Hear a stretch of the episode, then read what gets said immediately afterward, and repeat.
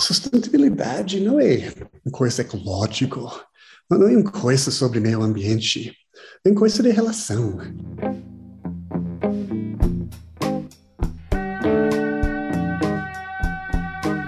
Seres de todos os reinos, o Coemergência 63 discute o tema da transformação social. Como ela tem sido produzida coletivamente ao redor do mundo?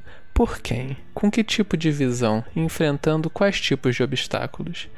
Para discuti-lo, contamos com o conhecimento e a simpatia do querido Andres Hernandes. Andres Hernandes é. Bom, ele é muita coisa. Já no começo da conversa, ele conta alguns episódios de uma biografia absolutamente cheia de plot twists. Se você não se interessa pelo tema, mas curte narrativas de ação, sugiro ouvir no mínimo essa parte.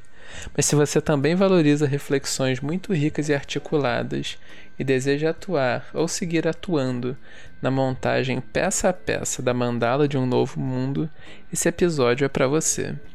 O Anders tem se debruçado sobre o tema ao longo de sua carreira, que inclui um doutorado em Sociologia do Desenvolvimento pela Cornell University e, atualmente, a atuação como professor de estudos de sustentabilidade na University of New Mexico, nos Estados Unidos, com diversos artigos e filmes pelo caminho. Um desses filmes é intitulado Soil Struggle and Justice Agroecology in the Brazilian Landless Movement, ou Solo, Luta e Justiça, Agroecologia no Movimento dos Trabalhadores Rurais Sem Terra. A importância da terra e da atuação coletiva são alguns dos pontos em comum entre o filme e a conversa que você vai ouvir em breve. Em linhas gerais, o Andrews parece enfatizar bastante a importância das visões de mundo, mas não é uma concepção desencarnada de visão, e sim uma que surge de seres incorporados, atuando coletivamente, interdependentes com a Terra, com T minúsculo, e a Terra, com T maiúsculo. Ele também traz muitos exemplos concretos, o que é excelente para ampliar nosso senso do que é possível e do que pode ser adaptado criativamente em novas circunstâncias. Caso você veja valor no nosso trabalho aqui no Coemergência e queira apoiá-lo, nós estamos em apoia.se barra coemergência. Outra forma de apoiar é divulgando para as pessoas no boca a boca, para que possamos depender um pouco menos dos algoritmos. No nosso site você pode cadastrar o seu e-mail para receber nossa newsletter e ter um acesso mais direto às nossas atividades, programas, rodas, cursos, etc. É isso. Esperamos que gostem do programa, tanto quanto gostamos de gravá-lo e que ele te inspire a agir mais e melhor no sentido daquilo que você considera mais benéfico. Bom, gente, estamos gravando mais um Coemergência no ar. E hoje nós temos a alegria de receber Andres Hernandes, que é quem eu vou chamar daqui a pouquinho. Primeiro eu apresento a mesa. Hoje nós temos a presença de Kaline Vieira, diretamente de João Pessoa. Olá, pessoal. Alisson Granja, diretamente de Maceió. Oi, gente. Espero que todos estejam bem. Guilherme Queda, diretamente de São Paulo. Boa noite, Marcos. Boa noite, gente. Olá. E Andreas, você está em New Mexico, certo? É certo. Bom e... dia.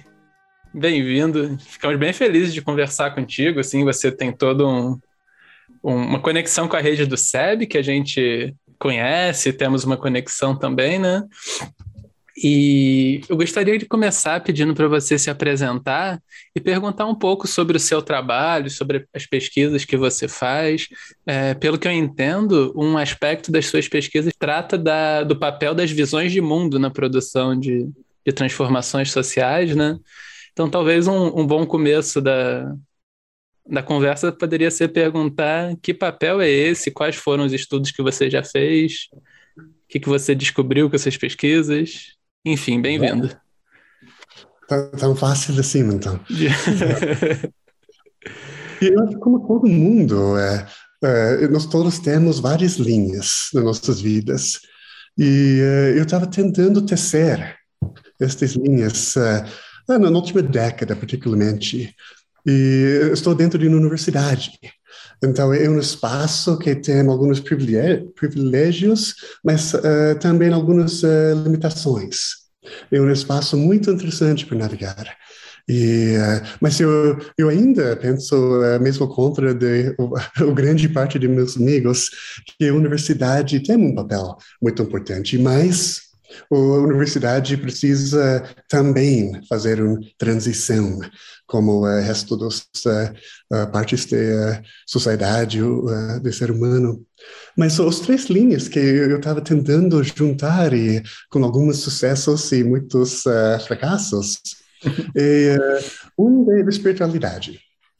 E com 16 anos, antes disso, eu nasci no estado de Colorado, bem na, na bem na frente das uh, montanhas rochosas, os Rocky Mountains. E tinha, este grande privilégio, privilégio, como criança, andar nessas montanhas. E uh, não tinha linguagem na minha constelação das pessoas para falar sobre essas experiências. Mas era muito importante. E hoje eu ia usar palavras como energia, subjetividade, convergência, mas era, era uma introdução uh, não conceptual, bem, bem uh, um, sério na vida desta relação com, com natureza, natureza abundante, energética, e bem na cidade de Trumpa, de Chogyam uhum. Trumpa, mas com, sete anos não conhecia ele. Mas gostaria de imaginar que eu estava andando nessa cidade num ponto e Trompa e Allen Ginsberg e todo este mundo passa outra, outra direção. Pelo menos eu imagino E eu segui uh, na adolescência, começava a ler coisas, fiquei bem interessado, interessado interessada no budismo, começava a meditar todos os dias. E levou muitos anos antes de encontrando sangas e uh, professores, mas esta é uma linha importante. A segunda linha é uh, talvez um, que é bem relacionado mais à arte, que também eu tinha uma grande sorte de um, quando eu estava crescendo para tocar bateria de jazz. E jazz é interessante. Jazz requer uma escuta outro, né? Jazz requer um, um, um coisa e uh, um, por certo estes estados de o uh, eu ficando um pouco menos e a vida ficando um pouco mais estava muito forte, mas de novo eu não tinha linguagem para falar com ninguém sobre isso. Então é, é, é uma coisa, eu acho que todo mundo passa isso, né? Vários pontos de vida, é uma, uma dissonância. E ah, a pessoa só segue. Mas eu lembro muito bem, bem, bem pequeno, que este sentimento de sentar na frente de bateria e só deixar, fica vazio e deixar tocar. E uh, eu tinha essa noção, eu não estou tocando, eu estou deixando tocar, é outra, outra coisa acontecendo. E leva muitos anos por, uh, por um pouco da, das palavras disso. Então, uh, eu sempre gostava de, de, música, como adolescente, como jovem, to, toquei em algumas bandas de alguma mínima importância regional. Toquei numa banda de grunge no Seattle, nos anos 90, que tocava com mais famosos, nós, nós estamos muito famosos, e, uh, mas tocamos com os famosos. Mas isso era importante. Mas mais tarde, eu começava no Seattle, no Vancouver, no Canadá, que nessa época tinha fortes cenários de arte experimental. Um, trabalhar muito com música experimental e vídeo, uh, audiovisual experimental. E era o começo de todos esses experimentos digitais. E, por exemplo, eu ia tocar uma bateria eletrônica, e quando bate uma, um tambor eletrônica, saiu um, ah, não sei, um som de uma baleia e uma imagem de Moscou, não, não sei o quê. Então começávamos a fazer um, tipo filme, uh, filme espontâneo. E uh, tínhamos um público interessante, mas sempre com um olhar do ecológico, um, olhar experimental, um olhar de desconstrução. E o terceiro é a parte eh, também desde meio cedo, um, eu, eu, tinha um olhar política, e não sei de onde vem, que uh, tal, talvez vocês uh, podem achar isso meio engraçado, horrível, não sei o quê, porque não quero uh, falar leve sobre o sofrimento que está atrás disso. mas com 11, 12 anos eu, eu resolvi, eu, eu, eu, era um sandinista. Era anos 80 nos Estados Unidos, e o, o Estado estava fazendo guerra contra os, estados, contra os sandinistas. E, mas, mas eu, eu, tinha uma afinidade com esse outro projeto, e até no Halloween eu vesti como um sandinista e confundi muito meus, meus pais. mas seguiu e uh, eu, eu, espero ficou um pouco mais maduro meu meu olhar e uh, caiu por um tempo, mas uh, na universidade eu não encontrava um espaço muito adequado para estudar. E era começo dos anos 90 nos Estados Unidos. Era uma universidade muito neoliberal, em todos os sentidos. Não é econômica, estava claro, mas antropologia, por exemplo. A antropologia era baseada nos genes então, todas as áreas era um olhar muito individualista, muito reducionista, e uh, não, não, não tinham conexão com essas coisas. Então, estudava um, assistência social, porque eu achava uma forma de engajar um pouco mais. E então fiz isso, e uh, um, com o tempo ficou, uh, fiquei mais política de novo. E começava a militar em várias causas, um, e algumas coisas meio ridículas que não vou comentar agora, um pouco radical demais, que não estava muito bem pensado, e outras coisas interessante. É óbvio que é isso que nos deixou particularmente curiosos, né? isso das bandas ah, disseram, mas tudo bem. Uh, não, não, admito isso por muita gente, mas como é só nos cinco que vamos escutar isso, eu acho que estou seguro, né? Que uh, muito mal pensado. Um, eu, eu, tinha muito interesse na União Soviética como adolescente. E quando o muro de Berlim caiu, porque uh, uh, talvez é difícil imaginar que era ser um uh, jovem nos Estados Unidos nos anos 80. Era, era uma coisa estrita das ideias. E não de força, talvez como outros lugares, mas, mas, mas de outras formas. E quando o muro caiu, eu estava fascinado que a União Soviética era um império multi, grande. E uh, fiquei fascinado com o Azerbaijão. E resolvi que eu vou para Baku. Levou muitos anos para fazer isso, mas finalmente, vários anos mais tarde, eu cheguei nos Cáucasos e, e tentei fazer o primeiro uh, guia de viagens uh, post-soviética no inglês sobre os Cáucasos, Armênia, Geórgia, Azerbaijão. E não deu muito certo nada. Eu estava espião de CIA, foi preso como espião de Israel. Eu, eu nunca tinha tantos metralhadores uh, apontados por mim, uh, mas eu aprendi muitas coisas. E eu voltei ano uh, seguinte fazendo um mestrado, uma pesquisa de mestrado. E um, por várias coincidências meio milagrosas, caiu neste grupo pequeno de jovens que estava fazendo um greve de fome contra o governo. E este era o governo pós-soviético, era Eduard Shevardnadze, que era bem conhecido nesta época como um grande diplomata. Mas dentro de Geórgia, porque por causa do papel dele na transição, mas no Geórgia ele estava um cara de uh, eh, KGB e uh, como um cara de partido meio duro. E este grupo estava fazendo um greve de fome contra ele. Meu mestrado estava sobre eles, fazendo várias coisas, mas dois anos mais tarde era a Revolução Rose, que uh, derrubou este governo, e era por causa desses uh, poucos uh, jovens que começou isso. Mas eu voltei, essa tem muita história, mas voltei para Vancouver, onde eu estava fazendo mestrado, e no, na minha cidade, no Seattle, estava o, o encontro da OMC, no 99. E nessa época, o OMC estava fazendo uma nova constituição neoliberal do mundo, numa forma. E uh, então eu estava muito radicalizado na Geórgia e nesta essa experiência e meio mal pensado eu organizei um greve de fome uh, contra o governo do Canadá E era uh, sete de nós, todos os estudantes de assistência social, que tinham algumas demandas de abrir e democratizar o processo de como o Canadá ia relacionar com a OMC. E uh, era uma coisa meio, ridícula, mas tinha alguns uh, sucessos que um, eles realmente mudou um pouco o processo, abriu um pouco o processo. Mas mais disso, na 99, ninguém escutava, ninguém sabia nada disso.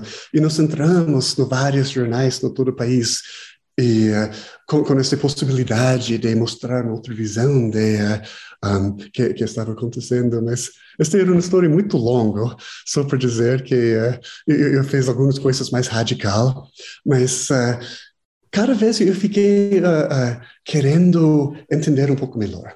Então, eu, eu fiz uma escolha muito errado, porque eu estava fazendo muito dessas coisas de artes, e eu achava que eu precisava, ah, eu vou militar e estudar, ou eu vou seguir essas coisas de artes, porque os dois precisam, depois de um nível, um, um foco.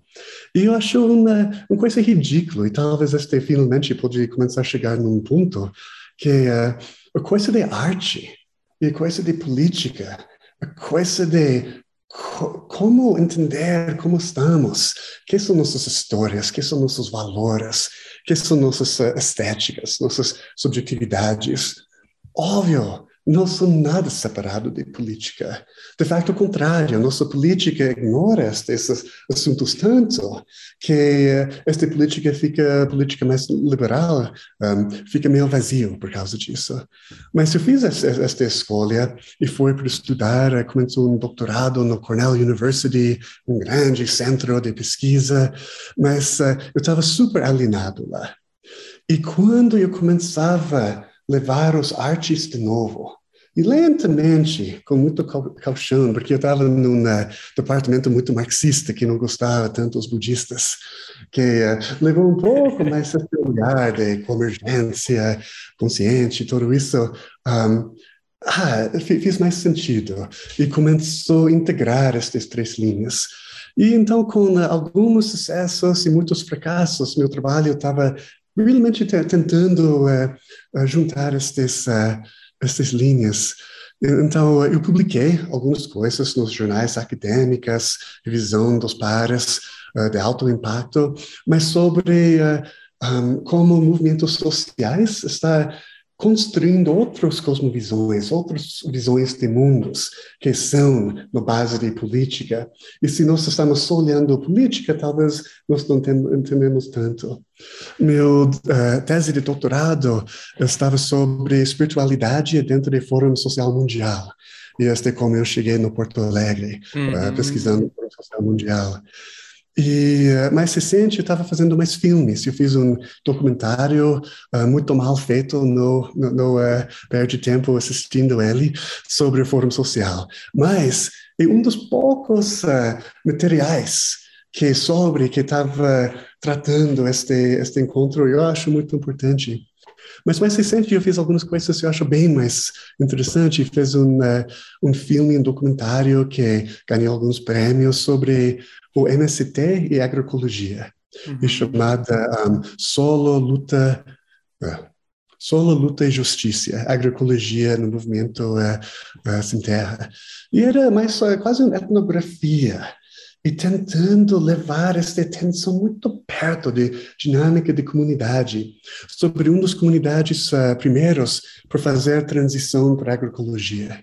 E, uh, mas tinha várias coisas políticas atrás disso, que, óbvio, no Brasil, particularmente, mas no mundo, quando pessoas pensam do MST, Uh, pessoas têm opiniões muito fortes, pensam de ocupações e não sei o quê, mas grande parte do MST, como vocês bem sabem, são pessoas cultivando, são uhum. pessoas fazendo suas vidas comunitárias.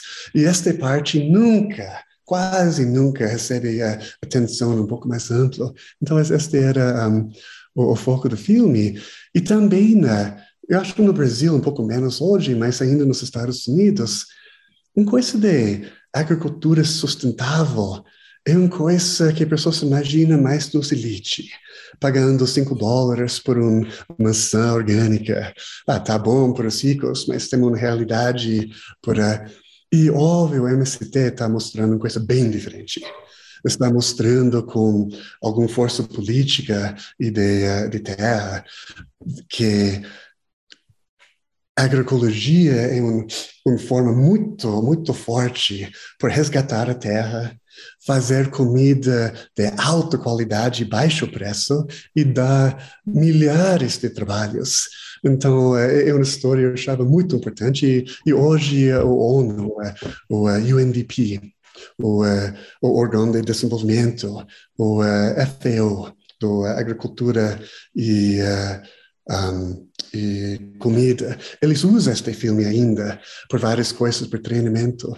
O movimento uh, próprio usa este filme, mas a coisa que me faz mais uh, feliz, eu aprendi que vários movimentos na Índia, no Equador, não sei como encontrava este filme, e, usa, e usa por suas próprias transições. Que legal. Então, então é isso, eu estou fazendo algumas coisas mais teoréticas, algumas coisas mais de, de filme documentário, como puxado por experimental, e algumas coisas mais de ativismo, tentando uh, juntar pessoas, e óbvio, educação, que educação um, dentro da universidade é possível fazer espaços muito interessantes, onde pessoas um pouco mais jovens pode pegar ideias e treinamentos e capacidades para sair da universidade com capacidades pessoais, comunitários, conceptuais que realmente são interessantes uh, para pensar de uh, transições uh, justas.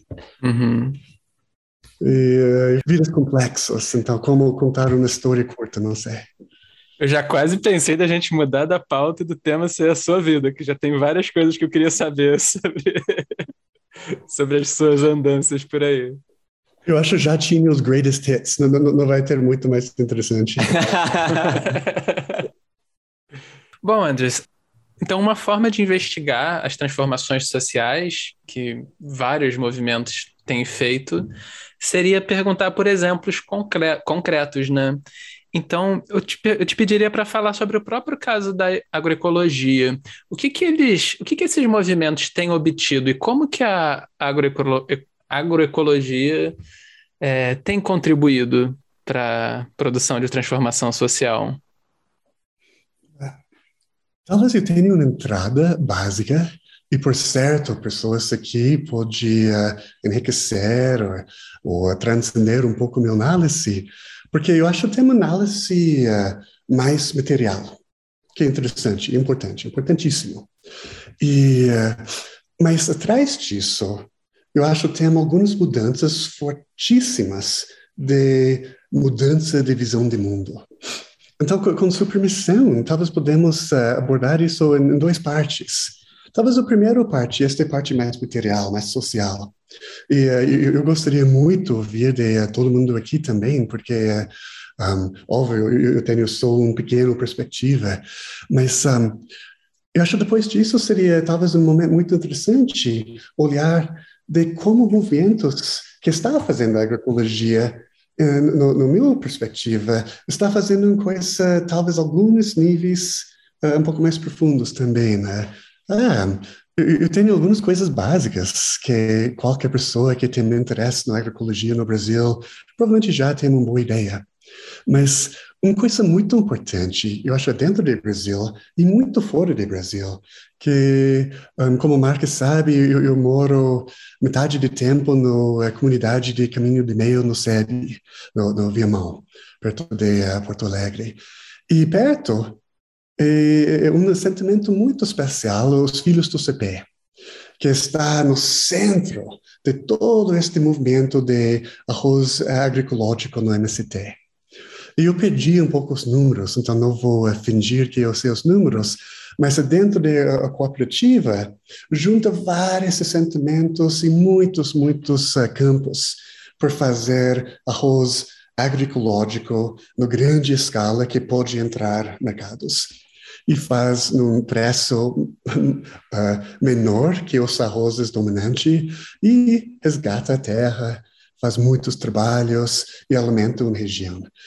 E mas uma coisa tão importante no, no, no meu olhar é só vendo um exemplo que é possível, porque como vocês devem saber, que esta cooperativa é o maior produtor de arroz orgânico, arroz orgânico na América Latina. E vendo este único exemplo, exemplo, e óbvio, tem outros, mas só vendo este exemplo, mostra a possibilidade.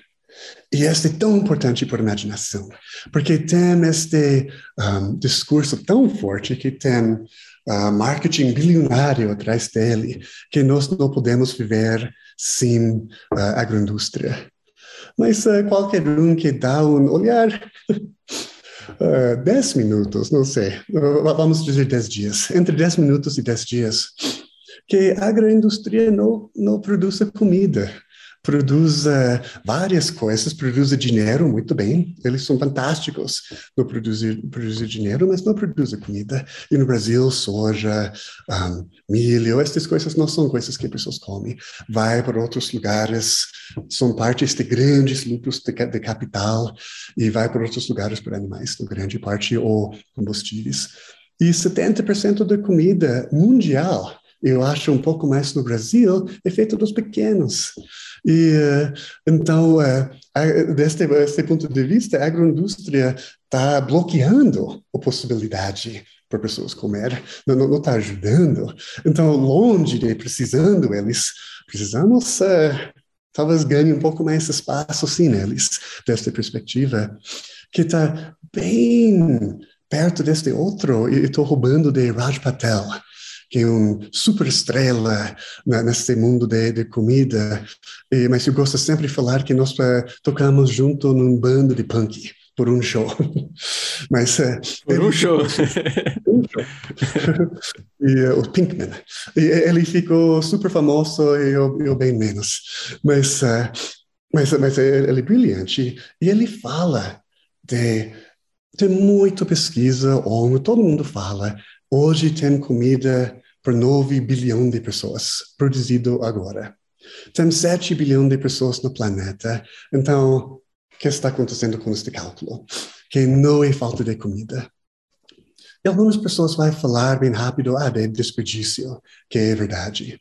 Ou outros vão falar de um, transporte, redes de acesso, que é menos que tem poucos lugares no mundo onde comida não pode chegar. E os poucos lugares normalmente são lugares de conflito, mas uh, esses são bem específicos.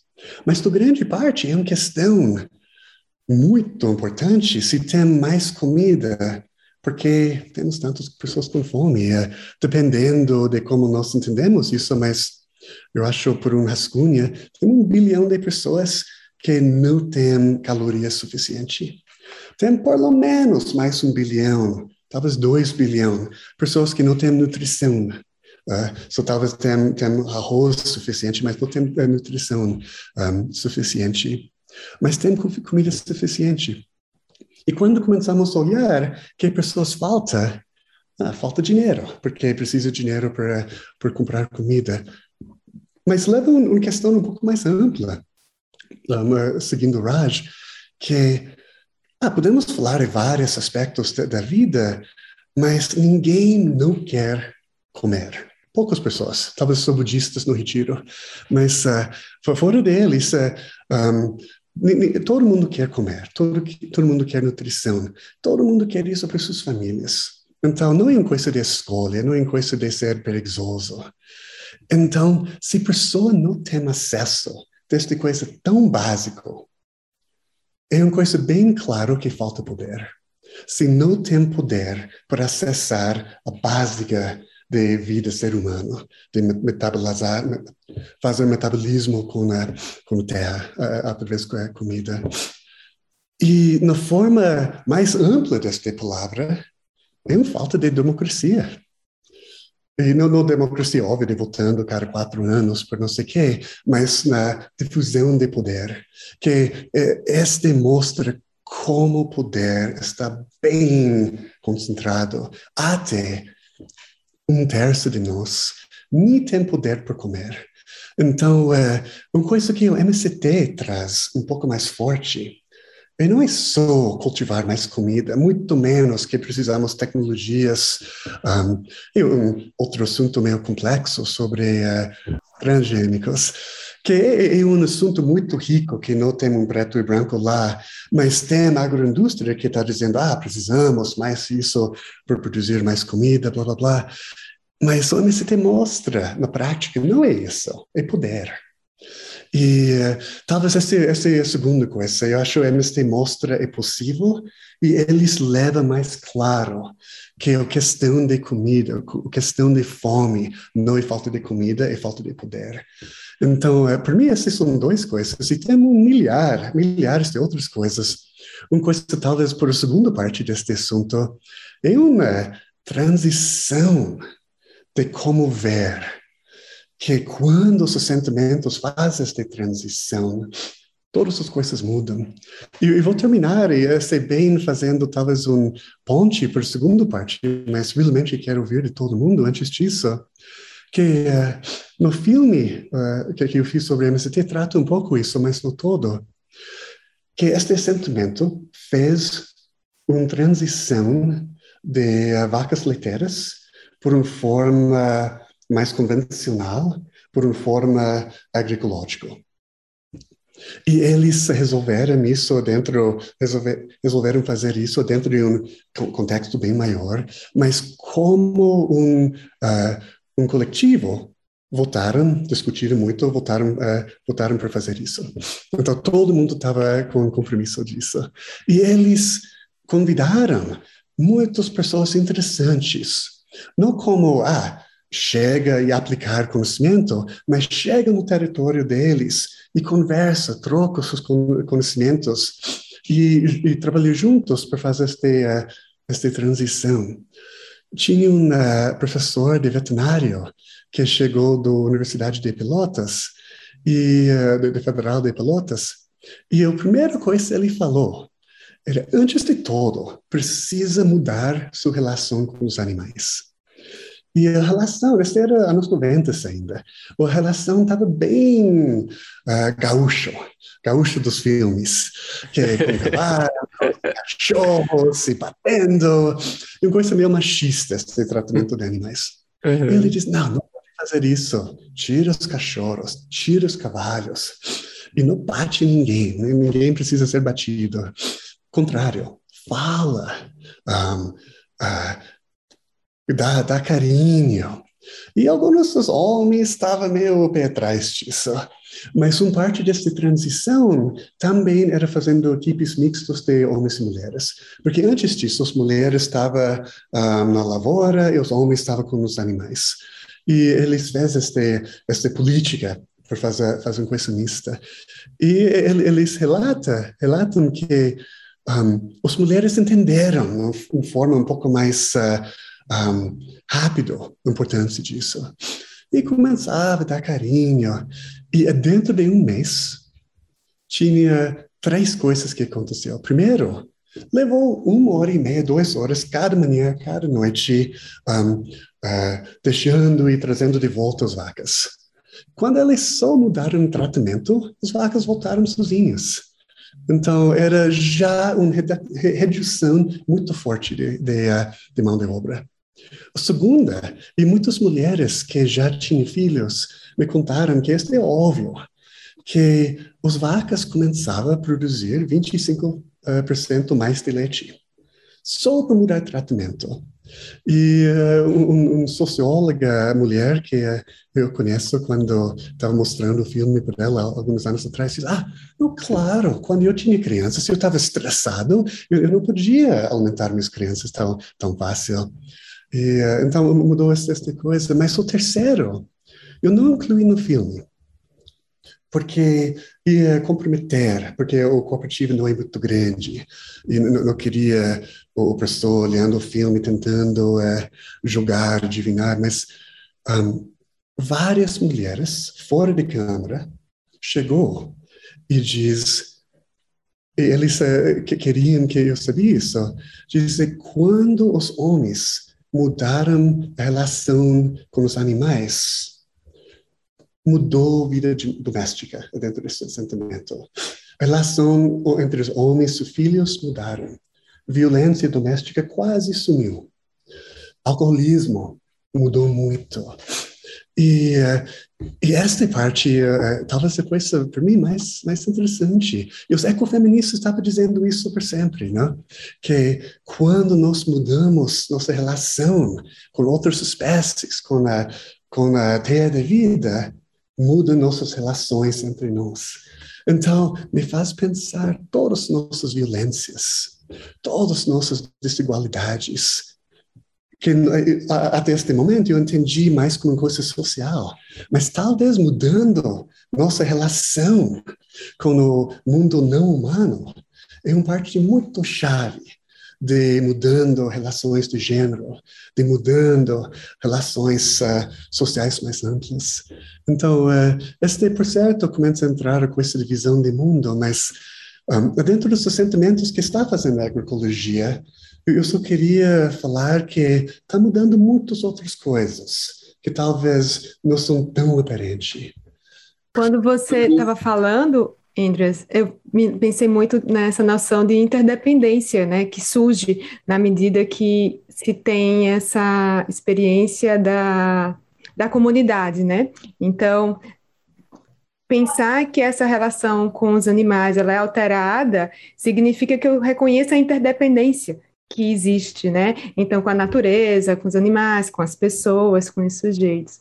Eu, eu não tenho é, experiência com, com agroecologia, mas eu tenho uma experiência que não foi longa, tenho sigo dando algum apoio muito pontual, mas com o Memorial das Ligas Camponesas aqui na Paraíba.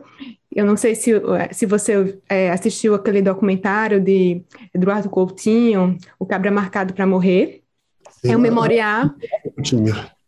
Isso, é o memorial é, que era da casa de João Pedro, João Pedro Teixeira, esse memorial que fica na cidade de Sapé, aqui na Paraíba. E acompanhei um pouco o, o, o, o, no surgimento do memorial, que eu acho que isso foi em 2012, se eu não me engano, e a gente fazia um trabalho, é, tinha alguns alunos de psicologia que iam para lá, mas eu fazia um trabalho de inclusão, de inclusão digital, é, de letramento, com a meninada, com a criançada da, da, da, da região. E era muito bonito ver é, essa relação que era estabelecida, assim. É, primeiro, porque tinha um memorial e tinha uma comunidade muito pobre, e essa comunidade eh, foi convidada a participar do memorial, então já cuidando dessa relação de inter interdependência, porque o memorial não estava ali à toa, ela tá, ele estava ali por uma memória de uma história, mas também para oferecer recursos, atividades, ações para a própria comunidade que poderia se beneficiar, né? E, e a partir disso foram feitos vários trabalhos educativos com vários vários profissionais, professores da universidade aqui da, da UFPB, e, e é, para mim o que era mais bonito de se ver era na medida que essas conversas iam surgindo, é, essa comunidade é, ter, um, ter uma nova visão de mundo. Assim, é quase como se elas abrissem um olhar para o mundo, abrissem um olhar para os seus direitos, para o que é digno, para o que, para o que se pode, para o que se quer. E especialmente eu acho que um reconhecimento da importância da terra, porque há também uma separação nesse movimento de urbanização, onde ser uma pessoa que mora na terra, ou vive da terra, ou planta e come da terra, como se fosse alguma coisa menor. Inclusive, no seu, no seu documentário, também fala sobre isso, né? Os jovens a, re, é, resgatando essa experiência, né, com a terra e reconhecendo a beleza que é isso, e que é, foi perdida, né, com todo esse processo de industrialização e urbanização. Enfim, mas só para compartilhar um pouco nesse sentido a minha experiência. Ah, muito legal. Eu acho esta, esta palavra interdependência seria muito interessante uh, voltar e voltar e voltar por ele, porque quando olhamos como visões de mundo mudam, entramos nessa discussão super budista, que quando nós damos um nome por uma coisa, já estamos condicionando nossa relação. Porque antes de, uh, antes de palavra, ah, quem sabe que isso é? Seguindo um pouco Lama Santa, se uma formiga passa, uh, não é taça, é outra coisa. Se gato passa, é outra coisa. Mas como seres humanos, nos nomia como taça. E uh, já tem uma utilidade, já está condicionando nossa relação com ele. E, uh, e como quando nós olhamos no mundo, já estamos condicionados disso, que o, o, a medicina, o antídoto é este, este olhar de independência. E fazendo isso cada vez mais no nosso vocabulário, eu acho dá muito trabalho para faz um pouco mais solta esta ideia que é uma taça, que óbvio é uma taça, mas também é ah, não sei, um lugar onde gatos podem beber, é um, um é uma arma, eu posso jogar, é, é várias coisas. E este, este eu, eu entendo como essência de interdependência. E dentro do, do uh, o grupo que eu estava filmando, era impressionante a coisa de interdependência, interdependência dentro da subjetividade que são pessoas que estavam nos margens, que estavam marginalizados de tantas coisas básicas de cidadania. E uh, chegou assim, mas com esta transição, todo mundo virou ecomística. E, e com este olhar de interdependência muito querida. Outro ponto que, que vem assim, ainda da sua fala e da sua experiência até lá no, em Viamão, de que maneira que você enxerga, né, com essa experiência toda que você tem, uh, como que isso que a gente entende como espiritualidade, assim, que influencia tanto a nossa visão de mundo, como que isso se articula, se relaciona com a, a produção de mudanças sociais? Então, como que você enxerga essas, é, é, essa, essa conexão assim, entre espiritualidade e mudanças sociais? Ah, Guilherme, eu estava esperando toda a minha vida para alguém me perguntar isso. Obrigado. Vamos ver se este, este, se esperando tanto tempo vai, dar frutos ou não. Marcos, Marcos e eu estávamos falando um pouco disso, mas uh, batendo papo algumas semanas atrás.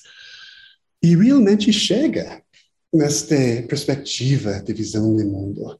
E como tanto de qualquer civilização, seja os egípcios, seja os guarani, seja os uh, noruegas hoje, óbvio, estou fazendo meio um fetiche de vários uh, grupos diferentes, mas uh, tem, tem uma base de entender o mundo, tem um projeto, tem, tem uma história. E é interessante, talvez, uh, uma forma, uma boa um, metáfora, que talvez nem, nem metáfora, é piano. E não sei se alguém toca piano. É, eu toco muito não. mal. eu toco muito mal, mas o piano tem 88 é, uh, teclas. Quando tem um piano e uma pessoa que toca bem melhor que nós, um, um grande pianista senta este pianista não vai pensar, ah, puxa vida, eu preciso mais teclas. 80, 88 teclas não é suficiente, eu preciso 120 teclas para tocar, tocar música. Porque a questão não é o número de teclas, é a relação entre as teclas. E com esta relação entre as teclas, quando uh, uh, fazemos este foco, temos uma música quase infinita que é possível. Então, nestas 88 teclas, está uma grande parte de música ocidental e uma grande parte de uh, música uh, mundial. Óbvio, uh, outras culturas têm notas que não caem nesta tecla, mas o ponto é que tem um, uma, uma forma para entender música quase sem limite com 80, 88 teclas. E que limitação se a pessoa só estava um, com uh, foco no, na, no, número de teclas. Então, uh, o, uh, eu estava soltando de Lama Santam, por que não? Que uh, Lama Santam fala de uh, vazio mal-humorado e vazio bem-humorado. E ele meio ataca minha prática de Zen, então não, não, não vou perdoar. Mas uh, eu ele um pouco, porque ele está falando de um zen que ele praticava bem japonês tradicional. Mas, mas o que, que ele, ele fala é, dentro de, deste, este, uh, temos essa possibilidade de um vazio que é só vazio. ele fala meio mal-humorado, e o bem-humorado, para ele, e quando Chakdu Rinpoche chega de alguns mantras e práticas, explodiu com luminosidade, explodiu com uh, um, um, com energia, tudo isso, e, e dá, um, dá uma outra coisa. Eu acho que tem uma relação, que tem uma sustentabilidade mal-humorado. E essa sustentabilidade mal-humorado é bem nos anos 70. E, e meio uh, e nada contra pessoas, as pessoas estavam visionárias neste tempo, por ver que o mundo industrial estava uh, acabando com a, com a terra de vida, e por as pessoas que estavam pensando nesta forma. Mas a primeira resposta era reduzir, que óbvio é importante, mas fazer menos. Estamos usando teclas demais, precisamos usar menos teclas. E este faz uma esta entrega uma visão moderna que construiu este problema. E, óbvio, a modernidade tinha coisas fantásticas. Na universidade, eu estava num acidente horrível de carro, quebrou todo. Perdi visão, perdi uso de braço e quebrou todo o meu pescoço. Estava, uh, uma outra palavra eu não conheço, shattered, vários pedaços. E hoje eu tenho um grande braço de metal aqui e, graças à modernidade. E, e eu esse exemplo porque algumas vezes nos mundos onde eu ando, toda coisa de modernidade é horrível. E eu, eu acho um pouco mais interessante disso. Mas, sem dúvida, estamos nas contradições. E, sem dúvida, modernidade tem um peso forte. E poucas pessoas tinham os, avanços e muitas pessoas carregavam os, os pesos da modernidade, sim, sem dúvida. Mas, no base, era uma história e uh, vocês, vocês conhecem isso, mas vou tentar linkar, uh, fazer um link com, uh, um, com as teclas, que a história era, imagina um, o século, século XVII, que o coisa de relógio, esses relógios europeus, essas máquinas complexas, estava tava emergindo. E pegando esta frase marxista que uh, vilas de pesca faz uh, canções de, de, pesca. Então, quando essas máquinas estavam surgindo, surgiu também esta história, que o universo é como um grande relógio, uma grande máquina. E podemos ver nossas estrelas e planetas, e como Deus chegou e só começou o movimento desta grande máquina. Nem precisa Deus mais quando a máquina está já, já funcionando. E se a pessoa vai entender a máquina, que a pessoa faz? A pessoa um, tira um, e faz nos partes uh, um, menos e menos para uh, entender que esta máquina, como funciona. Se quer entender como um relógio funciona, um, desmonta este relógio, entender através das partes e pode montar de novo. O problema é se você faz isso como um tigre, pode desmontar, mas é difícil montar de novo. E, uh, a metáfora já, já é um pouco questionável. Mas este era o começo de reducionismo, que é a forma de entender o mundo é desmontar as partes essenciais e vai entender. E óbvio, esta era uma história muito forte, deu grandes avanços em todas as áreas uh, humanas com este olhar, mas tinha grandes limitações. E uh, pessoas que lê Capra, outras pessoas, sabem que as ciências, no começo do século passado, encontrava o limite disso. E começava, não, é muito importante para entender coisas também como eles relacionar. E a ciência mais conhecida que emergiu disso é ecologia, que biologia não é suficiente. Pode aprender muito se como uma árvore é genética, da, da, da, mas não vai entender a árvore. Precisa também entender as uh, interrelações, uh, suas interdependências. E um, então, quando tem esta parte de movimento ecológico que ainda existe muito forte, que é o problema é o ser humano, um parcelo de seres humanos está usando demais, estamos entregando que ainda talvez está ligado desta metáfora, esta história da máquina. porque muitas pessoas falam na transição de paradigma. É uma transição da história, da metáfora. E que pessoas falam muitas metáforas emergentes é o rede, é o organismo, é uma outra metáfora que leva, e não é verdade, mas talvez por século XXI é menos errado. Eu acho essa é uma distinção muito importante. Se pensamos uh, vendo o mundo como organismo, somehow, uh, num, num jeito é verdade, talvez estamos perdendo algumas lições dos últimos séculos, mas eu acho fácil dizer é mais adequado e menos errado. E nisso é bem mais interessante como as relações são. Então, ecologia, sustentabilidade bem humorado, eu acho vai por esta direção, que óbvio precisamos usar um pouco menos neste este mundo, mas talvez mais interessante e ficar bem mais inteligente sobre como tocar a tecla que temos.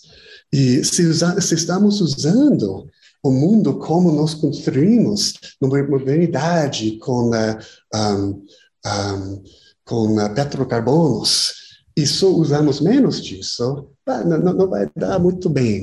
E eu acho que as pessoas não vai ficar muito uh, seduzido por esta direção. Mas se o projeto é, ah, gente, vamos juntar e, uh, e, uh, e realmente parar, tocar uma coisa tão básica e realmente vamos começar a tocar um Chopin. E teria algum exemplo, Andres, que você poderia trazer para gente do que seria de quem já está fazendo essas músicas mais complexas? Sim. Sim, e óbvio está fazendo em todo o nosso redor, mas talvez nós, nós sempre temos óptica para ver isso. E talvez pessoas até fazendo isso, nem sabem estar tá fazendo isso, mas mudando de ótica, talvez dá mais foco. Um exemplo eu gosto muito, vou dar a dois, três exemplos, mas começando na Dinamarca, que tem uma cidade chamada Kalundborg. E uma cidade industrial, industrial pesado.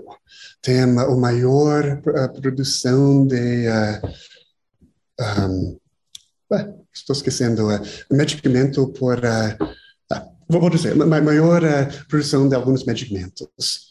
Tem a Statoil, a companhia estatal de petróleo de Noruega. Tem uma companhia uh, italiana de materiais por construção. Só, só para pegar ideia, assim, não, não são tipo companhias ripongas. Ninguém está fazendo roupa feita de maconha. É, é coisa, coisa bem, uh, bem pesada. Mas, uh, por motivos locais, culturais, várias coisas, já nos anos 60, algumas diretoras, porque no Dinamarca tem bem mais desigualdade, pessoas moram mais juntos, tudo isso, um, alguns diretores estavam membros do mesmo clube de uh, caminhar nos fiordes. E ele estava fazendo isso até com alguns trabalhadores, isso, porque não é uma sociedade tão desigual e tem muita confiança né, na, outras pessoas. E estava fazendo isso e com este olhar de natureza, começava a pensar, bah, nós moramos na, no mar, mas estamos pondo tantas coisas horríveis no mar. Esse era antes de as regulações modernas uh, sobre o meio ambiente. Mas eles começavam a ver de uma forma bem de produção, bem de mercado, que muitas coisas que saiu de uma fábrica, tinha oito, fábricas, oito grandes fábricas, várias pequenas, mas oito grandes, todo no mesmo parque industrial.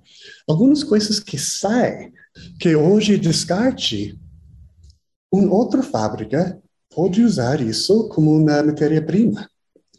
E, óbvio, pessoas hoje falam de um, sistemas de circuitos fechados. Uhum. Deve ter um nome técnico, mas eu acho que pega espírito que hoje pessoas usam esta palavra, closed systems, sistemas de circuitos fechados, mas eles começaram a ver que como natureza não tem descarte. E a maioria de coisas que saiu qualquer fábrica pode ser utilizado de outra fábrica, que e nada menos, eles nem sabiam que ele estava fazendo nos anos, anos 60, nada menos de imitando natureza, que quando uma coisa morre, vira outra coisa. Não, não, não, natureza não tem um grande lugar um, de, de pôr de descarte, todas as coisas ficam circulando. E eu imagino se vai ter um futuro por indústria, vai precisar eh, estar assim. Mas nestes 40, 50 anos, eles montaram que, por certo, é maior sistema de circuito um, fechado da, das materiais, da energia e da água.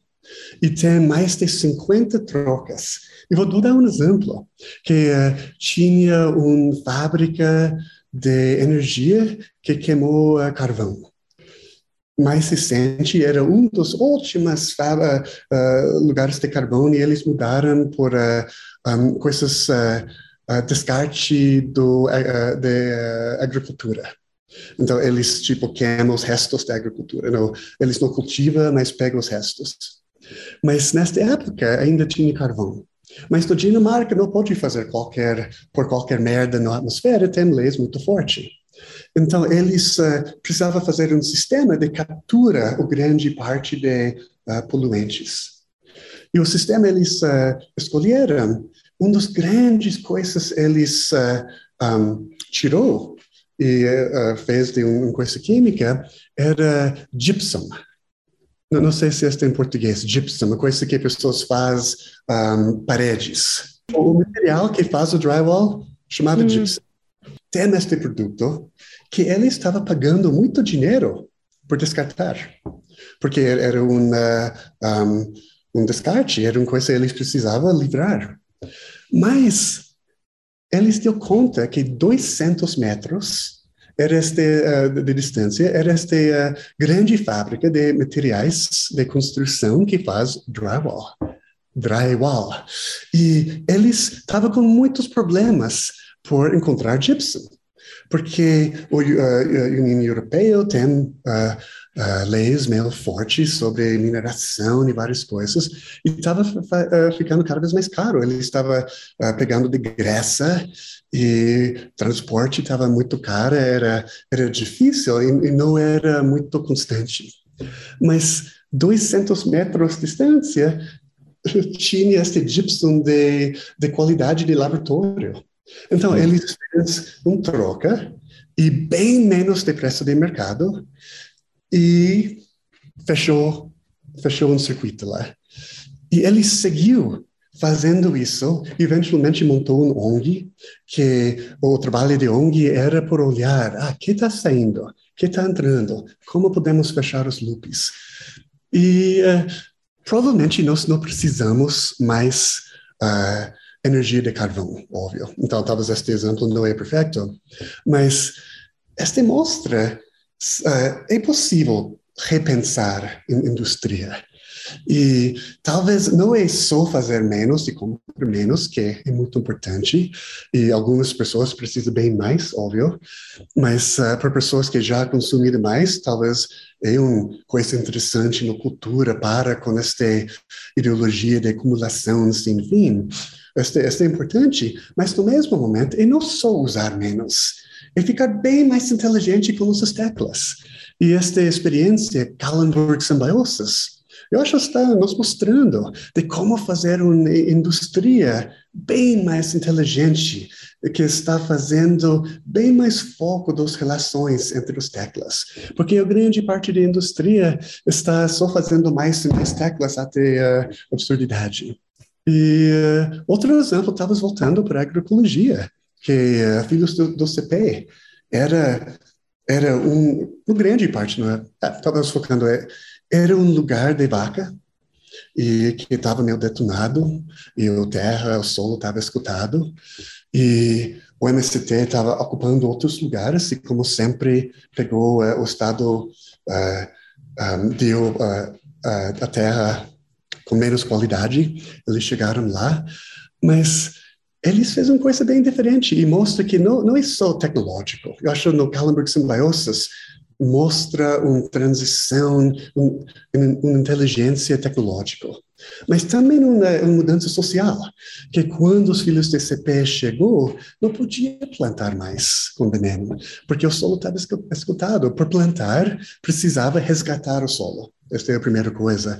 E uh, por isso entrou no, no agroecologia. Não, não, é, não era por, ca, por causa de ser uma banda de hippies que queria fazer uma coisa, era de necessidade. Mas resgatou o solo e, como nós já falávamos, fez um outro sistema. E um sistema que resgatou terra, que produz muita comida, muitas, muitas, muitas, muitas vezes mais que estava produzido antes numa fazenda meio mal cuidado e bem mais que uma fazenda cuidado e produzindo bem mais uh, comida de alta qualidade e baixo preço e um, criando milhares de trabalhos. E eu acho que este mostra o lado social de fazendo melhores relações com, com as teclas. Então, o mundo está cheio desses exemplos, mas para mim a grande esperança está olhando estes exemplos de sustentabilidade bem-humorado, onde pessoas estão começando a aprender a tocar Chopin e não uma, uma coisa de criança com dois dedos. então, eh, um, e esta coisa de relação é o base de uma transição para um olhar ecológico. Esta é absolutamente a base por desfocar um pouco no objeto, que modernidade, a história é o mundo é feito de um número X de objetos um, não sentientes, e se usamos demais, precisamos usar menos. A visão ecológica é o mundo é cheio de relações de vida, é uma subjetividade viva, e este já está entrando um outro olhar que talvez, abusando um pouco, uh, podemos fazer uma ressonância com os olhares mais espirituais. E, óbvio, nos últimos 40, 50 anos, estes dois lugares estavam em muita conversação. E, por certo, estas coisas de sistemas, de uh, este tipo de interdependência, estavam formando este lado mais espiritual. E claro, o lado mais espiritual, particularmente budista, estava informando muito o, o, lado ecológico, o lado de sustentabilidade. Mas este olhar de um mundo cheio de relações, um mundo viva, já lança outras possibilidades. Então, o uh, exposto tão longo é, sim, esta mudança de visão de mundo, eu acho que nós não temos mínima chance. E óbvio, não é, ah, primeiro vamos mudar todas as nossas visões de mundo e depois vamos fazer ações. Óbvio, isso é impossível. É uma conversa.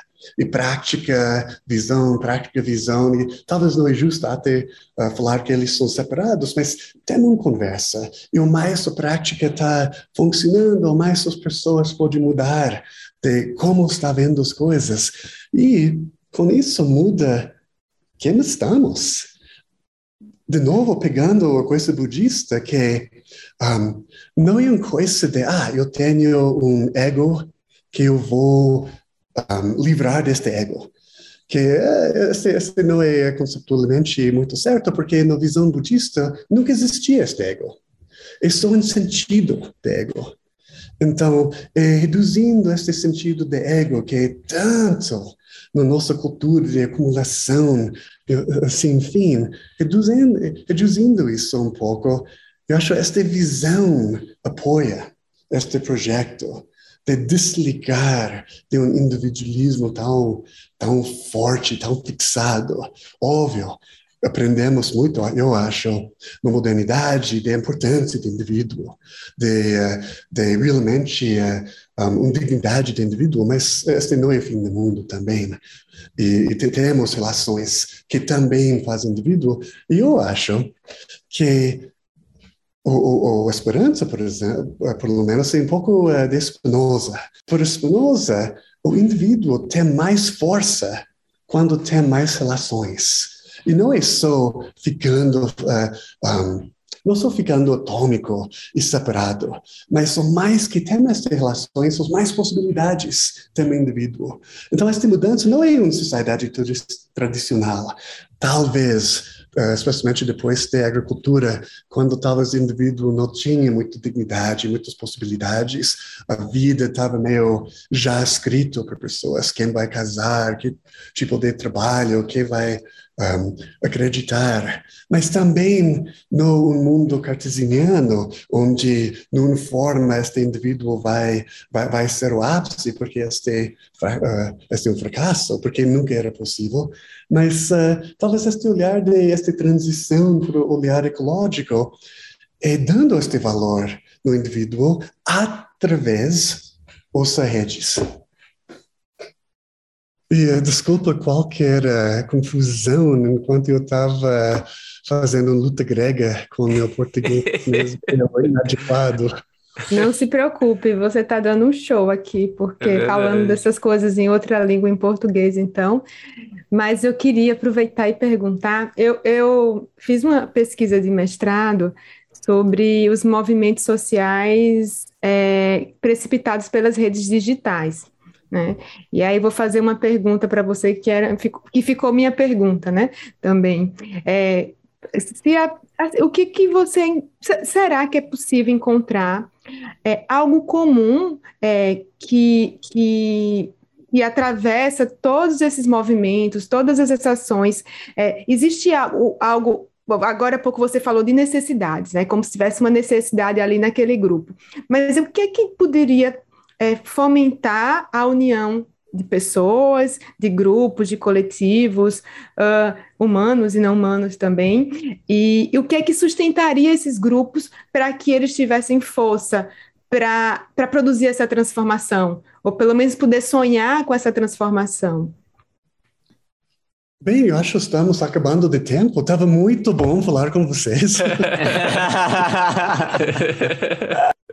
Quero evitar uma pergunta tão difícil, cheia de armadilhas. Porque eu, eu acho que você está um, apontando por. Uh, um, eu, eu acho uma palavra que não é adequada aqui, mas pode cair nisso, num uh, universalismo.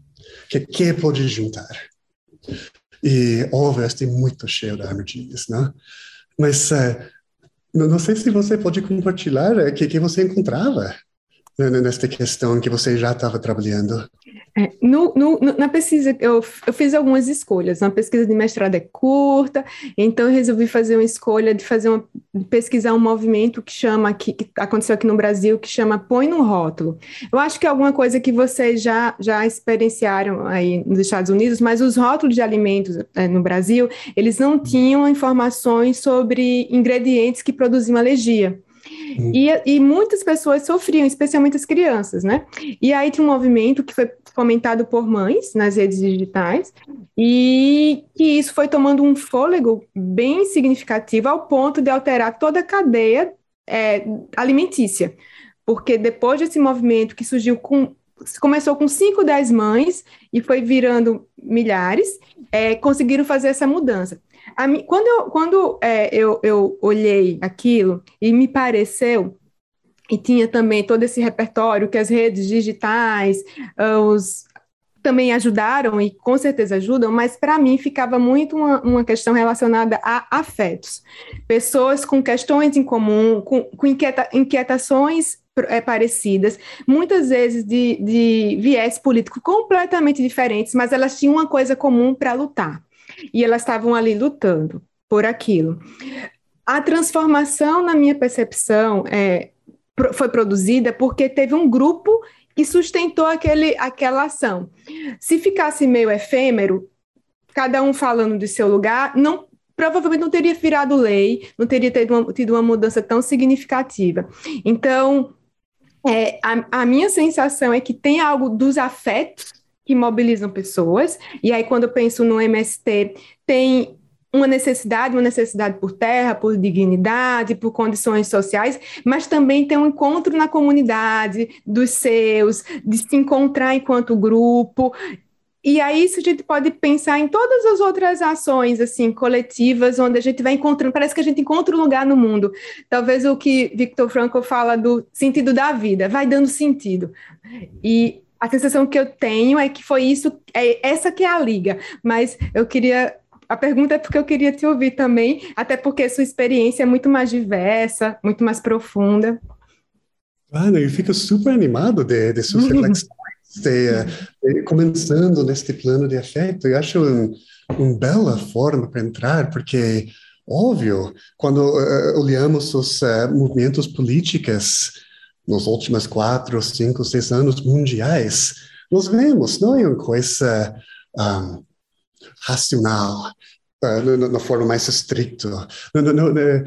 tem muito mais acontecendo e leva muito nossa natureza social e nossa natureza como seres orgânicos até que é uma pergunta que bah, eu gostaria, vamos juntar várias vezes num bar e discutir.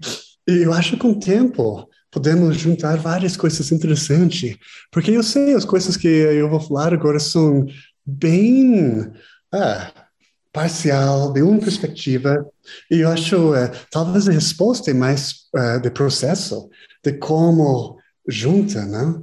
Mas uh, vou oferecer que eu posso e um, mas sabendo que é a parte mais importante é a nossa próxima reunião no bar.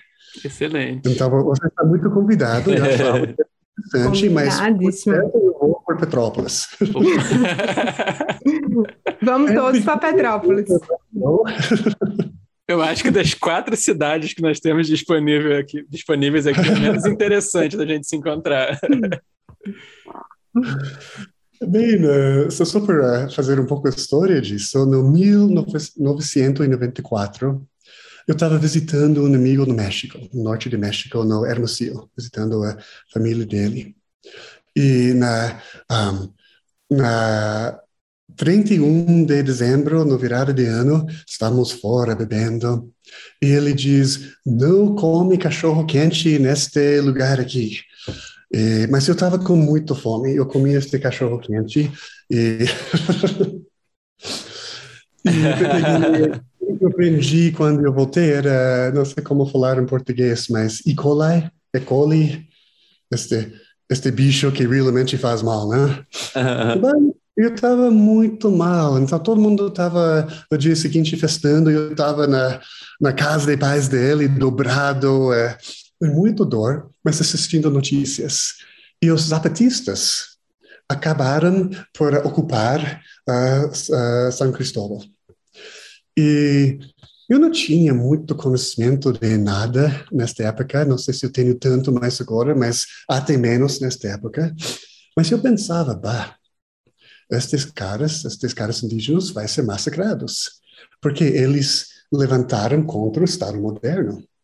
E provavelmente pessoas aqui conhecem a história, que eles usaram os novos meios de comunicação, o internet uh, bem, bem novo, para fazer um outro tipo de guerra. Era uma guerra de história, uma guerra de ideias, uma guerra de sedução até, com marcos, uh, com a coisa no capa de Vogue. Este é muito bizarro, como políticas de campesinos, este é bem, bem novo. Mas uh, eles, com este novo tipo de política, eu acho que eles levaram algumas novas ideias, chaves. E a ideia que eu fico tanto é eles não eram contra a globalização, e globalização tinha outro, eu acho, significado 25 anos atrás. Era muito esta globalização de cooperações. Mas eles não estavam contra a globalização, mas eles não queriam globalização liberal, neoliberal, eles queriam um mundo onde muitos mundos são possíveis. E é um outro olhar de como pode ter diferença, como pode ter diversidade, mas interconectado. E esse também era momento de alguns conceitos novos, como, uh, eu não lembro, mas juntando essas duas palavras, uh, cosmopolitan localism, um, localismo, cosmo, cosmo, cosmo, esta palavra, que, um, que a ideia que não era retirar para suas uh, tribos, seus grupos, suas etnias, e, e uh, um, mas era para abraçar estas novas conexões, mas óbvio com a força da geografia, da cultura, da história. E acho que este segue sendo muito importante. Então, primeiro, eh, para mim, o, eh, o ponto de partida dessa pergunta fantástica é que, óbvio, estamos buscando uma coisa que conecta, mas também uma coisa que conecta, que faz muitos mundos possíveis. E óbvio, esse é um horizonte, porque sempre tem poder. E poder sempre vai. O uh, que significa muitos mundos possíveis quando tem poderes uh, desiguais? Mas pelo menos é um horizonte interessante. Um, eu acho a segunda pega que finalmente são palavras muito cruas. Então, uh, eu espero vocês vão me desculpar um pouco, mas o chamada ambientalismo do norte e ambientalismo do sul finalmente está entendendo que eles são falando, atuando da mesma coisa.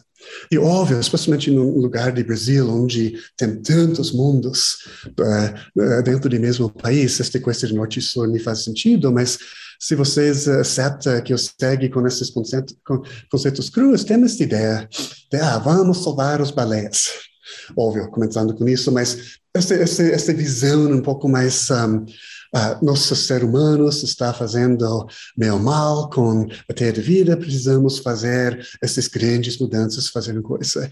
E tipo agora no Glasgow, com a, a COP26. Tal, talvez uh, um pouco mais essa direção, mas cada vez menos.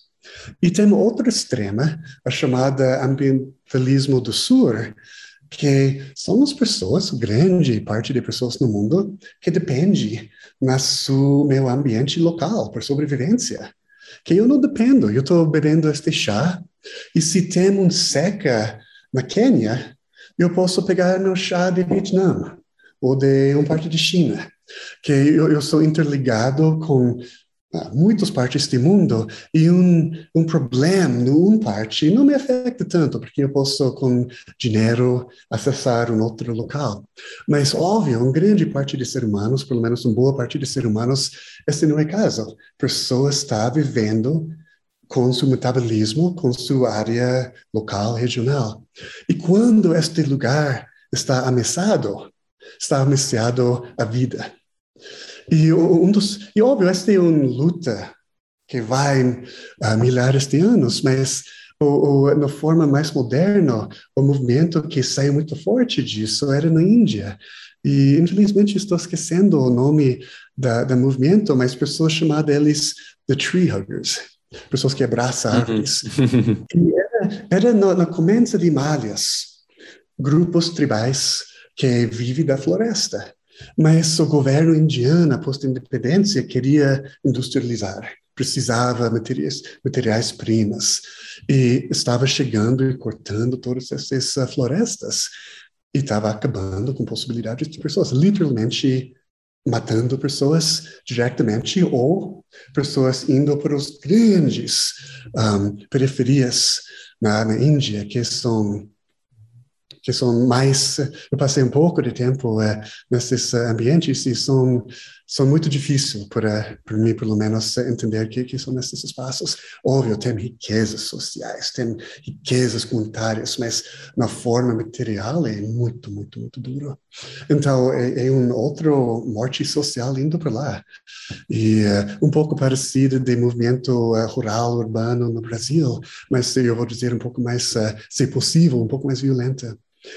Então, quando a máquina industrial estava chegando para esses vilarejos, primeiro os homens foram para negociar e não, não, deu muito certo. E, mas quando as máquinas chegaram nos anos 70, as mulheres e as crianças foram e eram grandes árvores. Tem fotos fantásticas, se eu posso lembrar o nome deste movimento que foram e fez estes grandes círculos abraçando as árvores, pondo seus, uh, seus corpos na, na, frente desta máquina industrial.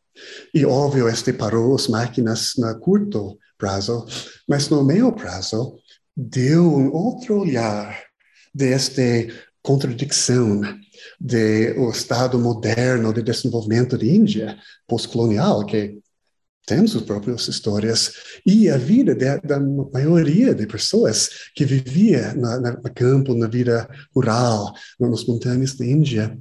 Então, pessoas falam isso como uh, ambientalismo do sul, que eu acho não é um nome muito adequado, mas pessoas que estão defendendo suas vidas por causa, por, por causa de ataque de um, unraveling, enrolar a teia de vida, que faz impossível. Então, ambientalismo do norte tinha mais esse conceito, mas não sempre esta demanda direto.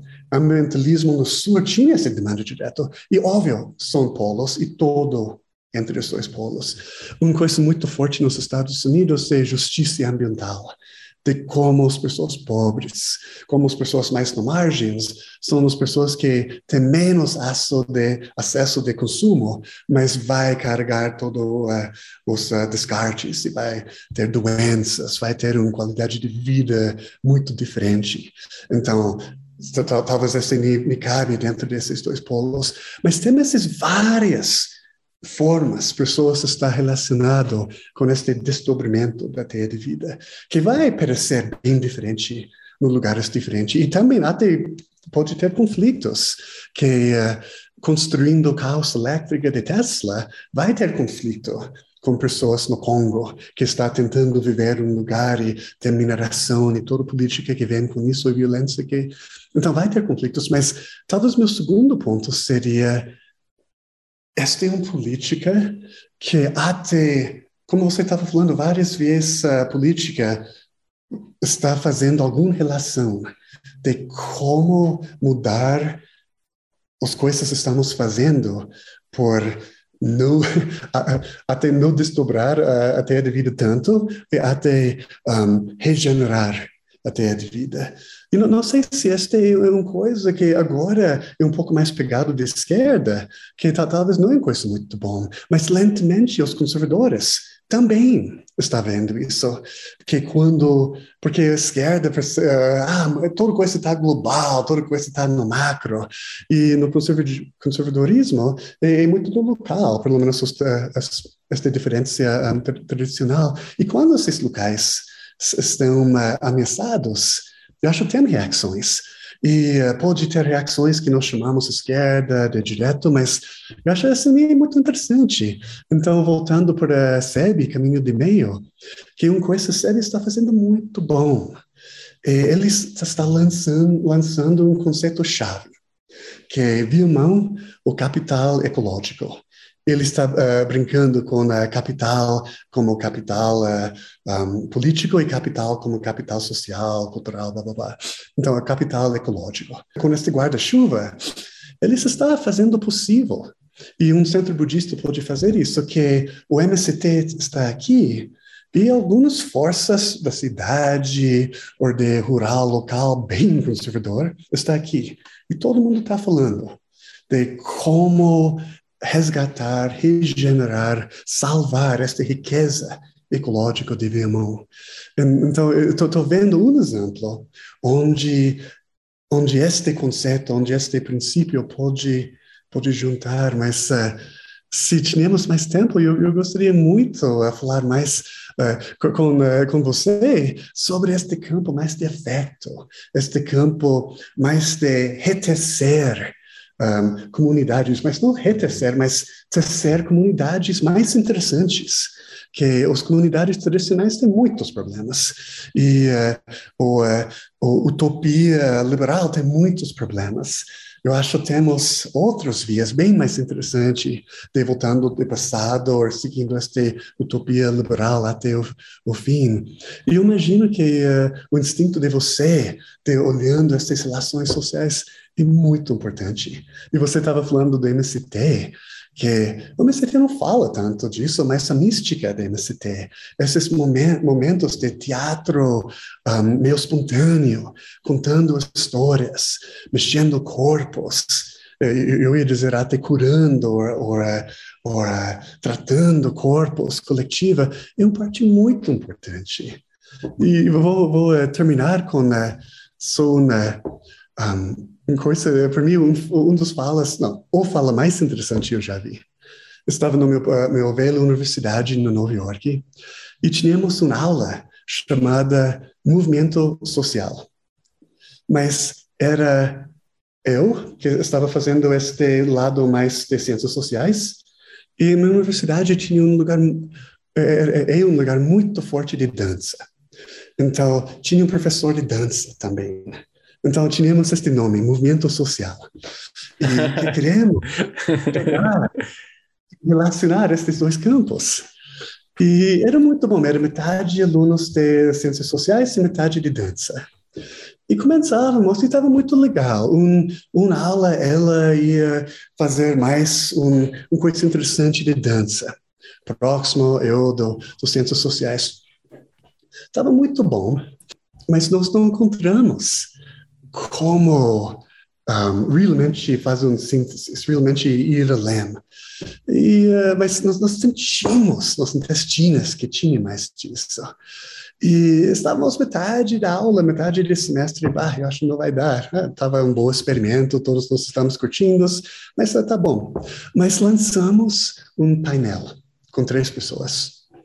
E, uh, três, e o nome do painel era Justiça Social e o Corpo. O Corpo e Justiça Social. E tínhamos um, um coreógrafo uh, negro do periferia de Nova York, mas que ganhou várias um, prêmios mundiais, tem um grande coreógrafo, mas agora ele está trabalhando com a juventude na, na periferia. Tinha uma mulher da movimento armada feminista de Kurdistão. Essa é boa coisa de Nova York e São Paulo, pode juntar todas essas pessoas no mesmo, uh, na mesma uh, sala. E tinha esta mulher. E tinha, talvez vocês conhecem Lama Rad. Ele é um lama norte-americano. Legal. Ah, legal. É, ele é muito fantástico. Esse um, tipo, três dias antes dele virou pop e ainda podia escrever uma carta para ele e ele chega. e ele é fantástico porque ele vem de um, vida ativista e uh, especialmente ativista negro. E mas algumas contradições disso levou ele para o budismo. Ele fez retiro uh, um, tradicional de três anos e virou um lama, Yashukagyu. E ele volta com 40 anos nesta época com esses dois grandes um, áreas e ele virou um, uma voz importante no uh, vidas pretas importam nos Estados Unidos e outras coisas. E também né, ele é um nome gay, que também leva outro outro assunto dentro disso. Então, tinha essas três pessoas no painel. E era uma discussão, né, não sei por que nós não gravamos, porque é uma discussão tão fantásticas. Mas, num momento, eu acho que o coreógrafo estava dizendo, um, ou não, eu acho o Lamurad estava dizendo, um, quando estou trabalhando com juventude negra na periferia de Nova York, e eles podiam abrir um pouco. Pode, uh, eu acho assim na tradução, curar. They can heal just a little bit. Não sei se curar é a palavra mais certa, mas pode curar só um pouco. Eles estão fazendo o trabalho que seus ancestrais não tinham espaço para fazer. Bom, para nós esta era a chave, que o corpo é histórico. Então, nós vemos o movimento armada feminista de Kurdistan. Temos, tem, tem uma coisa que eles mostram, armadas com guerrilhas uh, e super duros, mas quando eles se uniram, eles usam vestidos uh, tradicionais e fazem danças circulares. Interessante. Black Lives Matter, vidas pretas importam. Eles são muito focados na coisa de auto, autocuidado como um pilar do movimento e provavelmente um dos sucessos, na minha opinião, do movimento. E o MST não fala disso, até uh, alguns militantes mais marxistas têm um pouco vergonha disso, do, do mística, que é, uma, é uma coisa que vem de teologia de libertação, mas eles ampliaram para não, ser, não só ser uh, teatro mais religioso, mas teatro popular, mas bem ligado com o espiritual e cada vez mais bem ligado com o ecológico, com sementes, com uma subjetividade ecológica, mas de novo mexendo o corpo. E começamos a olhar movimentos que nós conhecemos bem, porque acho que preciso conhecer esses movimentos bem um, para conhecer estas práticas que muitos movimentos populares. Têm estes momentos de corpo, de toque, de dança. E nós entendemos isso como um trabalho histórico da, corpo. E uh, quando o MST está fazendo mística, está fazendo trabalho que os ancestrais não podiam fazer. Quando as mulheres no Kurdistão que sofreram violência impensável por mim, eles estão fazendo este trabalho. Então, uh, um, eu acho que tem uma chave lá também de como o corpo é um espaço histórico, é um espaço muito importante de trabalhar. E cada vez mais pessoas estão falando de trauma intergeneracional, que está dando um pouco mais força disso. Mas como esta é política? Talvez esse é um outro princípio, mas tem um princípio sem fim. Obrigado por esta pergunta. E obrigada a você por tanta coisa. Pensar, pensar muito. Acho que dá para todo mundo pensar muito. Muito bom, obrigada. É, tava uma das, do, das várias é, frentes que vem nessa sua fala, Andrew, talvez você já até tenha falado bastante, mas só caso você queira explorar um pouco mais, é esse ponto, assim, né? Da, você citou, por exemplo, a COP, né? A COP 26 agora, e a gente sabe que tem esses dois, como você mesmo bem falou agora, né? É, esses. De um lado, alguns movimentos mais macro de transformação, então a COP, movimentos que são muito mais ligados a governos ou a grandes corporações e é, trabalhos que possam ser feitos um pouco mais amplos, e esses movimentos mais micro, chamando assim, que são mais espalhados ou que são mais no chão, e aí tem todos esses trabalhos de agroecologia ou do MST, e às vezes parece que assim, a gente pode cair em alguns extremos olhando para esses dois polos, que é parece que as mudanças, pelo tanto de problema que a gente tem, pelo nível dos desafios, que elas precisam acontecer nesses polos mais macro, para que alcancem mais pessoas, né, e para que seja mais rápido, entre aspas, se isso realmente avança. Mas, por outro, por, por, outro lado, a gente sabe que existe uma dificuldade muito grande dessas peças moverem. Então, de transformações em governo, transformações nas empresas e assim por diante. É, e, por outro lado, esses movimentos que são mais uh, micro, estou usando só, só para fins da pergunta, assim, talvez eles não tenham o alcance que os desafios que a gente enfrenta hoje em dia exigem. Então, como que você vê assim, a importância, a relação de, de, desses dois polos? Como que para você eles se articulam, eles se complementam? Como que você enxerga é, esses dois polos? Eu queria te ouvir um pouquinho sobre isso também. É, sabe, eu gosto muito desta área, porque eu dou aula no programa de sustentabilidade. E normalmente estudantes acham a única coisa que salvar o mundo é grandes mudanças políticas. E todo, toda força na, um, na, na COP26. Mas uh, e tem outro extremo, que nem é micromovimento, que eles acham que se eles usam uh, escova de dente de bambu, toda coisa está resolvida. Hum. Se sete minutos estamos resolvidos. E óbvio, esses dois extremos são meio sem, sem sentido. E eu acho que é, as ciências sociais até leva um, um bom olhar para isso. E tempo e espaço. E espaço e geografia, se vamos dar um nome que se, se pensamos na um, pensamento sistêmico, bem rápido estamos vendo as relações entre todos os níveis. Na forma mais simplista, o copy, porque, na minha opinião, estamos fugidos se nós não temos ação na maior política com uma coordenação global. Não sei se precisamos uh, uh, um, um, governo universal global, mas um tipo de federação, um tipo de comunicação global. Eu acho que sem isso estamos meio fugidos. Mas uh, este, Joe Biden tem 82 anos e ele passou toda a carreira dele, ele nunca falava de meio ambiente. E de repente, é dentro de possibilidades de política norte-americana que são restritos, ele está empurrando mais que qualquer líder na história uh, nessas questões. Eu acho que esse não vem dele, este vem de todos os movimentos que construiu a possibilidade por empurrar o governo para fazer uma coisa.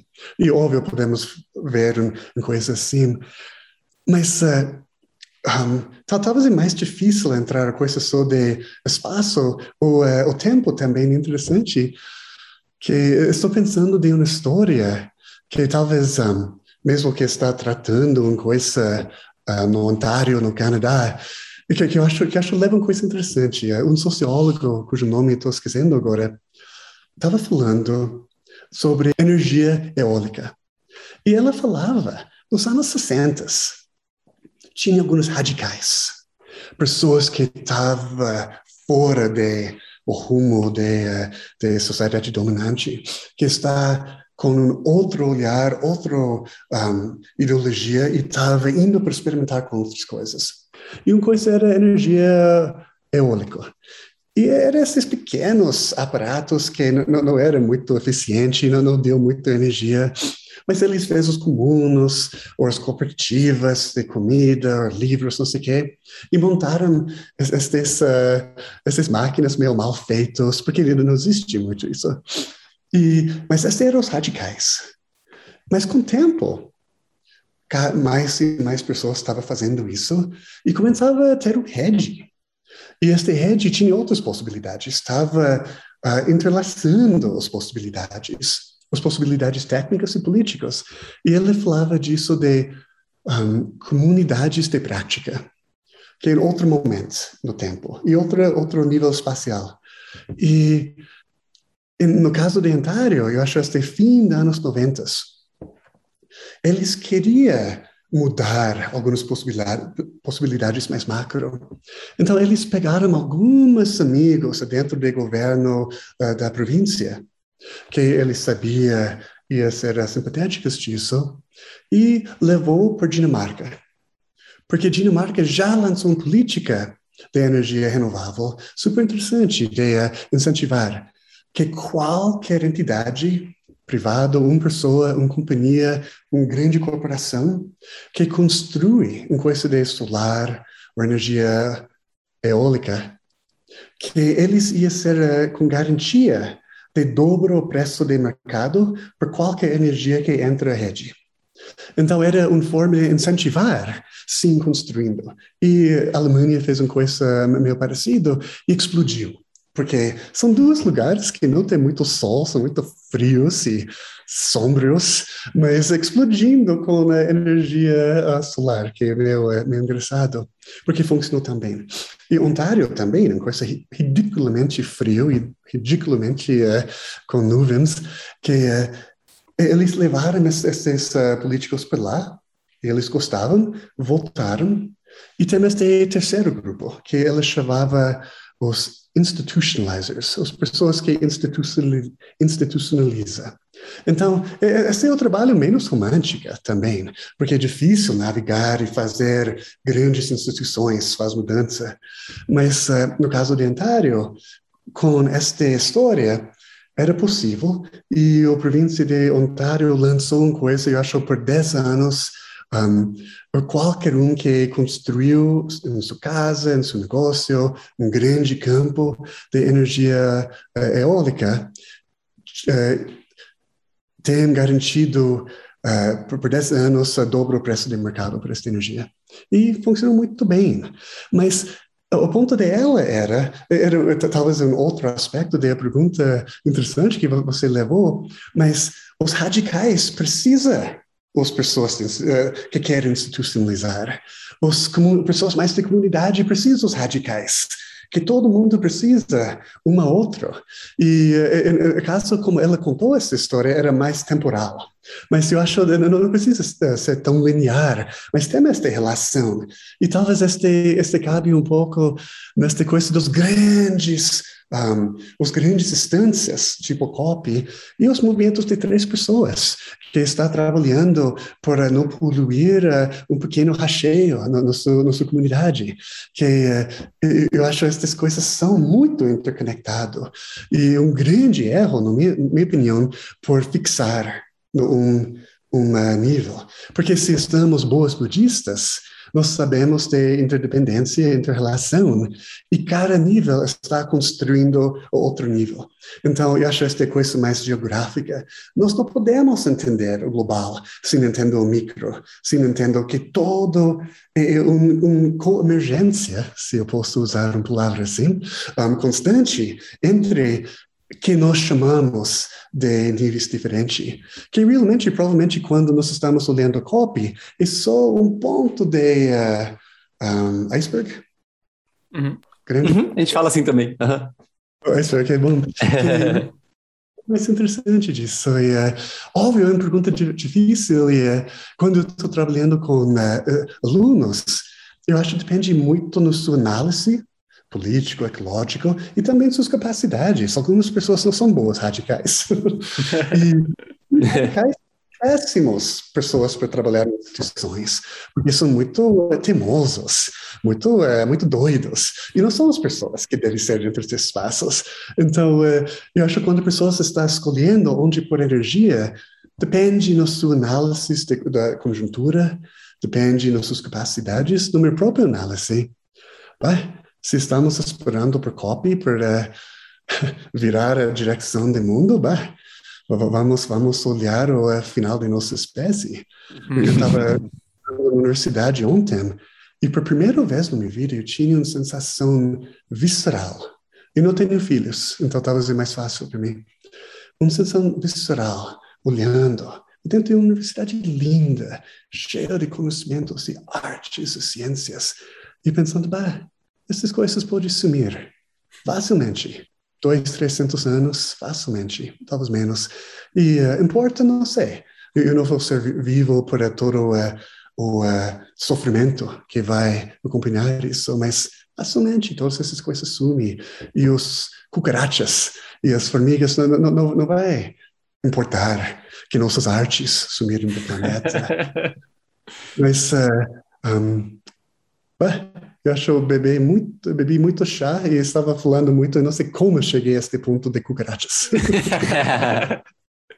Tem que contar o que tem nesse chá, Andres. Estou curiosa. Esse perto de aqui é muito boa.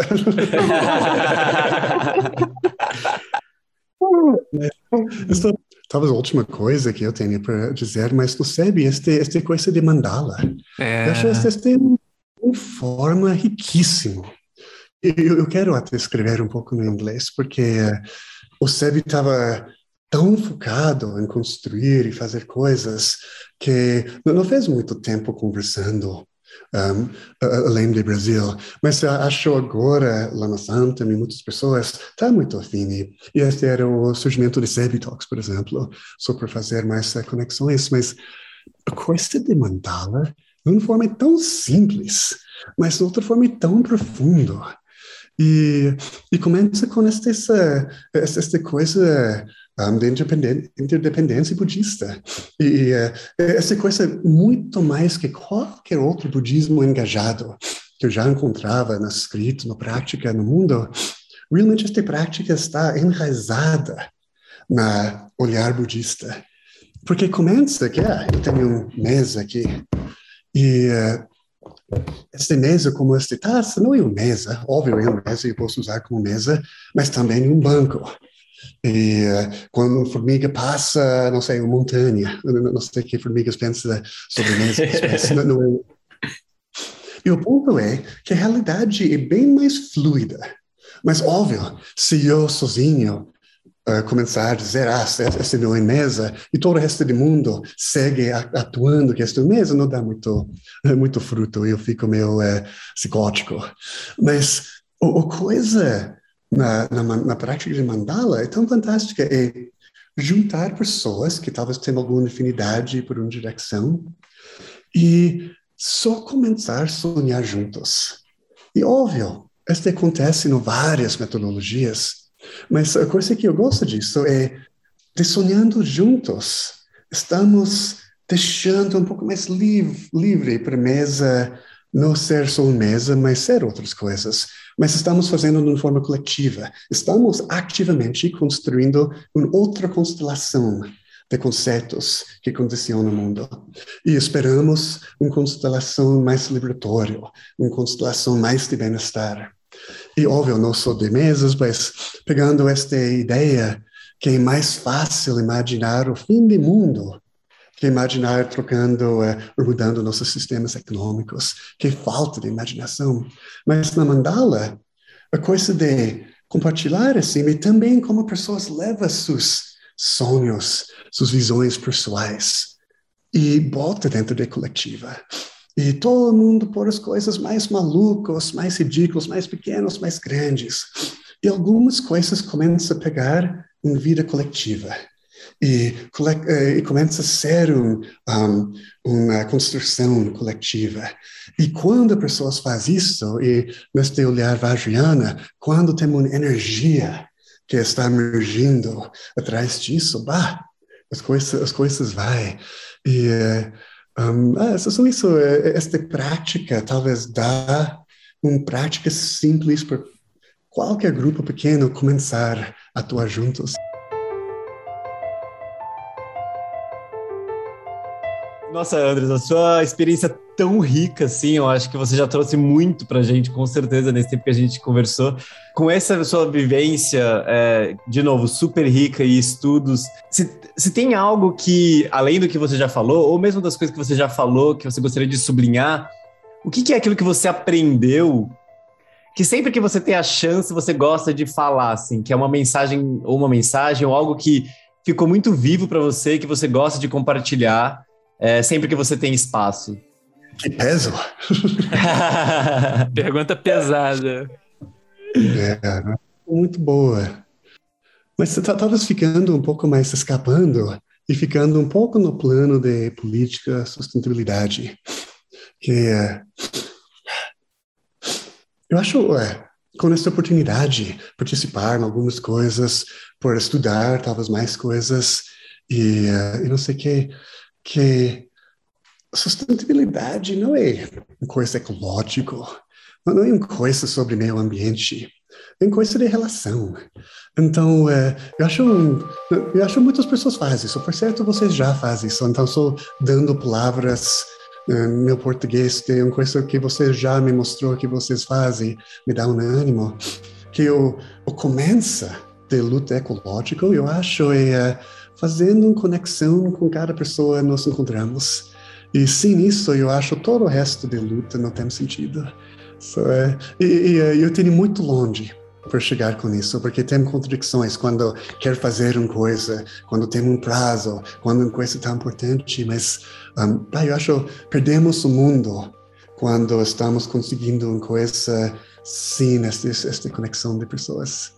Não, não, não, não, sei, é, mas eu acho que você já, já vive isso. Então, é, obrigado por é, é, me dando esta inspiração na te falar disso. Kaline, Gui, Alisson, Andres, muito obrigado pela conversa. E nós voltamos em 15 dias, se a impermanência permitir.